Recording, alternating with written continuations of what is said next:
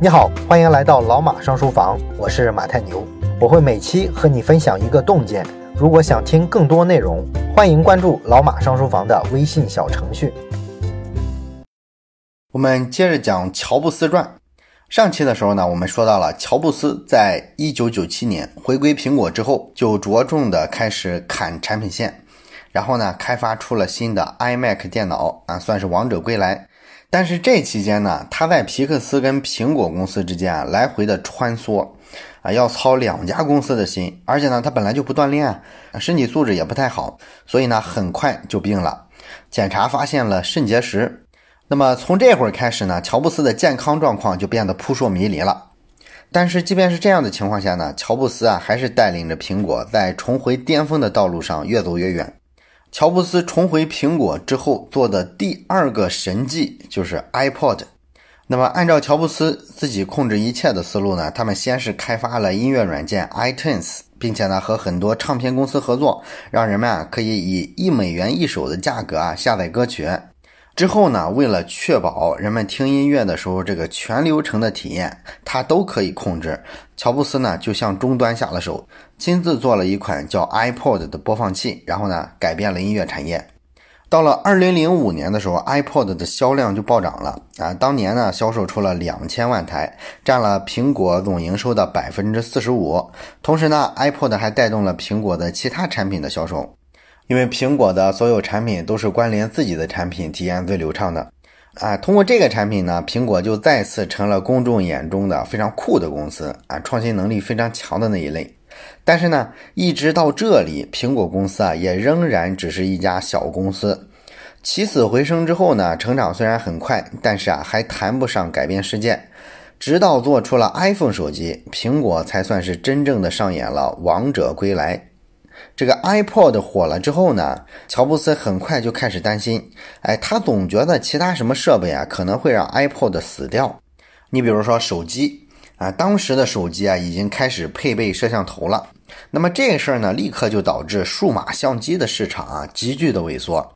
所以乔布斯发现了这个特点之后呢，他觉得只要手机制造商在手机里面内置上一个音乐播放器。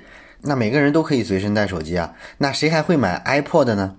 所以乔布斯觉得应该先下手为强，哎，我们苹果自己做一款内置 iPod 的手机啊，这个商机我们就提前占住了。当时呢，他先想到的第一个策略就是跟摩托罗拉合作做一款手机，但是做出来的这个手机呢又丑又难用，乔布斯就特别愤怒啊，他就开始骂啊这些愚蠢的公司，你永远不能对他们抱太高的期望。这种事儿啊，还得我们自己亲自来。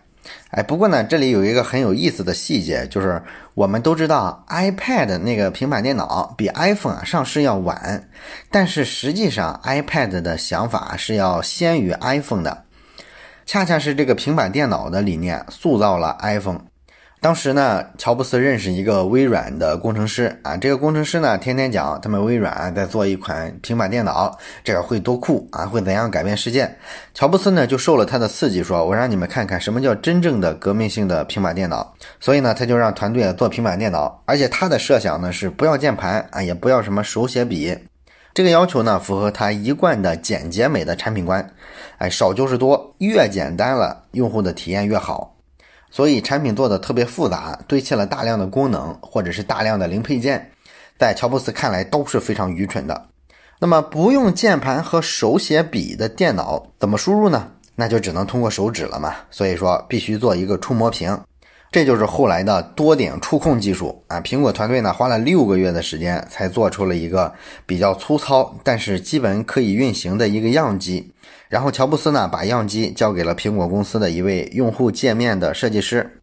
一个月后呢，这个设计师建议啊，给这台电脑增加一个卷页的功能啊，就是说呢，用户滑动屏幕的时候可以啊移动图片啊，就像实际生活中啊你移动一张照片那样。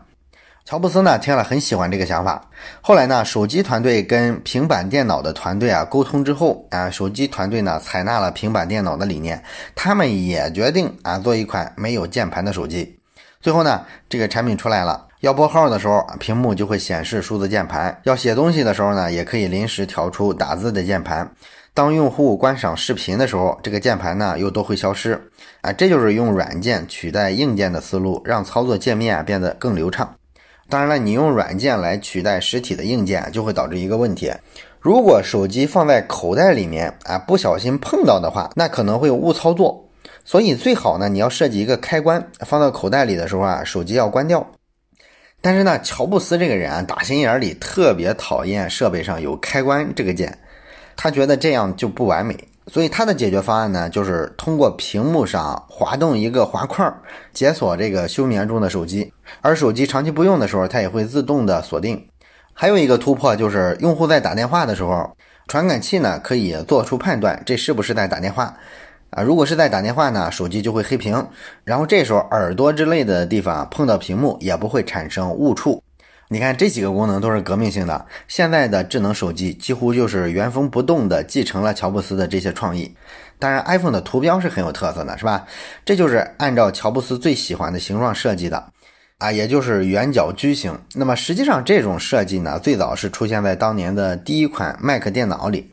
当时的软件图标就是这样的，只不过是把它迁移到了 iPhone 上而已。而第一代 iPhone 手机用的这个屏幕呢，是康宁大猩猩的玻璃。那么这款玻璃呢，是康宁公司在二十世纪六十年代的时候研发的一种材料啊，非常结实的一种玻璃。但是当时呢，研发出来之后啊，找不到市场啊，于是呢，他们就停产了，停产好多年了。乔布斯知道了之后呢，他们就希望康宁公司啊，能在六个月之内大规模的量产这种玻璃。但是呢，康宁公司拒绝了啊！他们说停产太久了，没有这个量产的能力了。六个月怎么可能迅速恢复生产，然后生产这么多呢？但是乔布斯啊，再次施展他的人格魅力，就像当年他鼓动沃兹尼亚克四天完成任务是一样的。他也鼓励对方说：“哎，我相信你们一定能做到，只要动动脑子，就肯定能克服困难。”结果呢，对方真的在他的人格魅力之下，六个月的时间内生产出了这么多的玻璃。本来这个苹果手机啊都快量产了啊，但是临要上市的时候啊，乔布斯突然说：“要不咱们把手机推翻重做吧？”因为他发现呢，这个设计的路线偏了。iPhone 的这个重点啊，应该是屏幕显示，这是它不同于传统手机的一个革命性的地方。但是当时他们一直设计的思路呢，是把这个金属外壳和屏幕并重啊，这就让这个设备感觉太重、太沉、太男性化。看上去特别突出产品的功能，而不够流畅、不够美观。所以乔布斯希望呢，手机的正面应该完全做成一块玻璃，看不到任何的金属。这个玻璃呢，会一直延伸到手机的正面的边缘。当然，这也意味着呢，你必须重新设计制作手机内部的电路板呀、天线啊、处理器这些东西。但是呢，苹果公司啊，在乔布斯的带领下，对这种修改啊习以为常，经常产品在最后一刻啊推倒重来。但是也因为这样呢，才有了最最经典的 iPhone 的那个设计。当然了，这款手机是完全密封的啊，这个不仅体现了乔布斯的完美主义，也展现了他的这个控制欲。iPhone 手机是没法打开的，也不能更换电池啊，就像1984年他们当初做的那个 Mac 电脑一样。乔布斯呢不想让人啊乱动他的设备，甚至呢在2011年的时候，当时呢苹果公司发现第三方的修理店能打开当时的 iPhone 四。所以在后续的生产中，他们就更换了之前使用的那些小螺丝，改用了一种五角形的螺丝。这样呢，市面上的螺丝刀啊就撬不开了。而且呢，因为不用更换电池，所以说 iPhone 的这个手机啊就可以做的很薄。对乔布斯来说呢，他总是觉得越薄越好，他始终啊以这个纤薄为美。所以你看，苹果的这个笔记本电脑啊，可能就是笔记本电脑里最薄的，手机呢也是最薄的。这就是一种审美观念。那么之后的二零零七年一月，iPhone 呢就发布了那场举世瞩目的发布会啊，乔布斯呢再一次做了非常惊人的一个展示。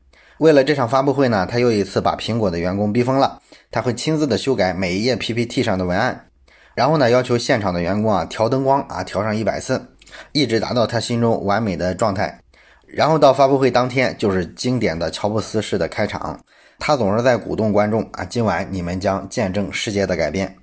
五个月之后，二零零七年的六月份，iPhone 正式的上市销售了，售价是五百美金啊，这个在当时看来是极贵的。但是呢，无数人啊排队到苹果商店啊去购买。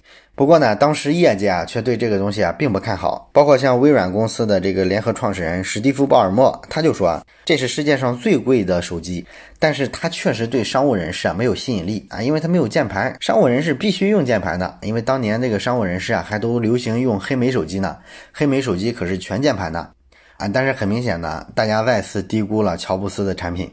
这款产品啊，拉开了改变世界的一个序幕，这才是真正的乔布斯再次封神的一个杰作，也是苹果公司啊重回巅峰的一个标志。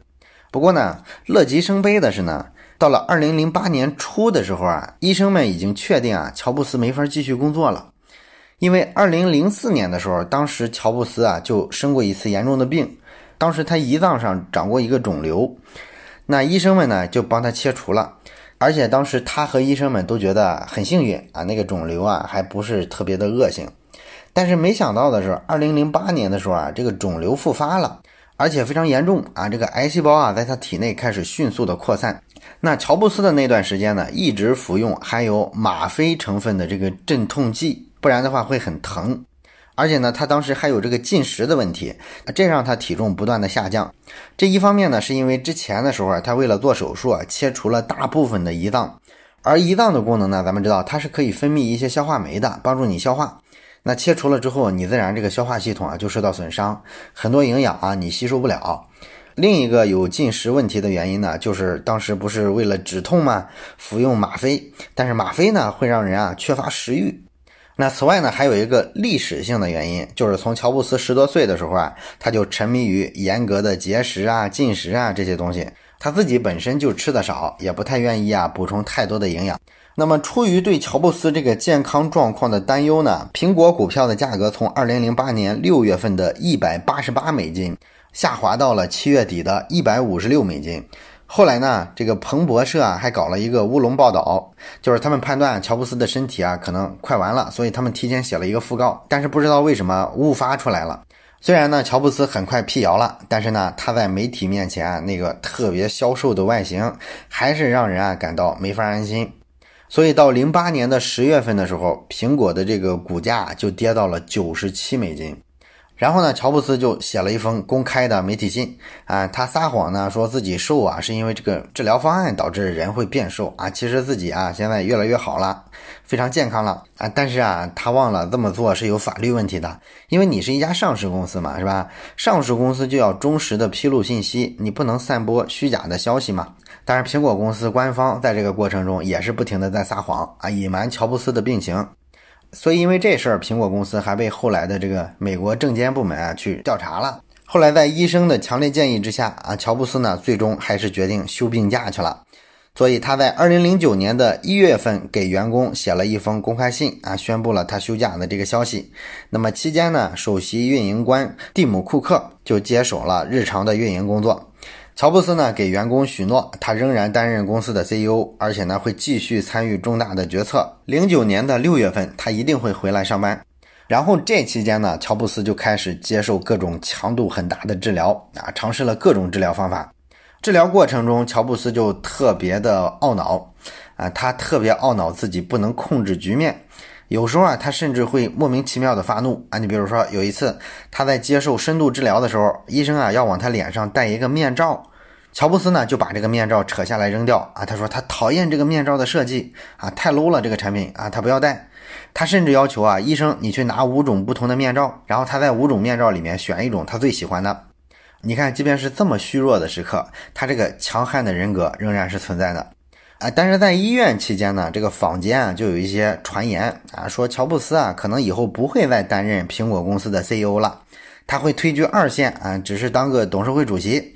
这个说法传到乔布斯的耳朵里啊，让他难受的要死。他不顾一切的开始啊下床啊，配合医生进行恢复体力的散步。乔布斯一辈子都在做一个试图完全掌控局面的人，哪怕生命最后的时刻都是这样的。这次治疗呢，在二零零九年的五月份啊就结束了啊。乔布斯的身体呢确实恢复了不少，所以呢他就回到了苹果公司上班。但是，一上班呢，他就掉入了前所未有的失落。因为呢，他开始意识到，对公司来说啊，他可能并不是不可或缺的啊，在他休息期间，苹果的这个股票走势良好。二零零九年的一月份，他宣布休假的时候呢，股价跌到了八十二美元。但是五月底他回来之前啊，已经涨到了一百四十美元，这让他特别懊恼。这证明没有他的苹果公司也会被人追捧啊。当然这事儿其实很正常，是吧？你股票不就这样吗？一个负面消息来了之后，市场通常会过度反应，股价会跌得太多。但是过一阵儿之后呢，它会自我修正回来。价格会反弹到一个应该有的水平，这本来就是规律嘛。但是乔布斯呢对此的解读就是，这证明啊我没有那么重要。后来呢，乔布斯还听说，在他生病期间呢，库克发表了一次演讲啊，这次演讲呢极富感染力。库克告诉员工们，即便乔布斯不在，那咱们苹果公司也会继续高歌猛进的。这实际上就是安抚公司的士气。当然了，这种演讲听上去本来应该是乔布斯做的，是吧？也是乔布斯最擅长的。但是媒体报道了这事儿之后呢，很快啊，各个媒体啊开始褒奖库克的行为。这事儿呢，就让乔布斯心生怨气了。他不高兴啊，一方面可能是因为嫉妒啊，他觉得本来应该是我做的事儿，也应该只有我能做啊，居然别人也能做到啊。另外不高兴的原因呢，也可能是他不愿意自己的存在感被别人取代，这让他产生了一种强迫症式的难受。所以他在六月初的时候呢，就坚持在家里啊，每天给大家开例会。然后六月底的时候呢，他就回到公司正常的上班工作了。那么和死神擦肩而过啊，会不会让乔布斯看淡很多东西，变得平和成熟呢？当然不会了。要成熟了就不是乔布斯了。回来工作的第一天呢，他就接二连三的发脾气，哎，让这些六个月没见的同事们非常的狼狈。他撕毁了很多份营销方案，然后呢，还指责了好多人啊，这个工作水平低劣。然后呢，第一天工作的时候，他就说了一段话，不知道是不是针对库克。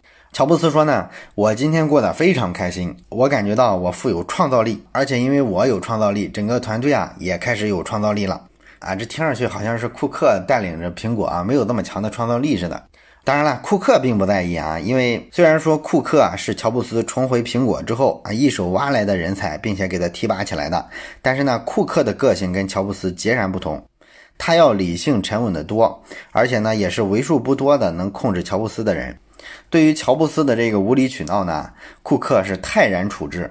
后来呢，他说啊，我就从来没见过乔布斯能够表达什么东西的时候很客观，不带感情。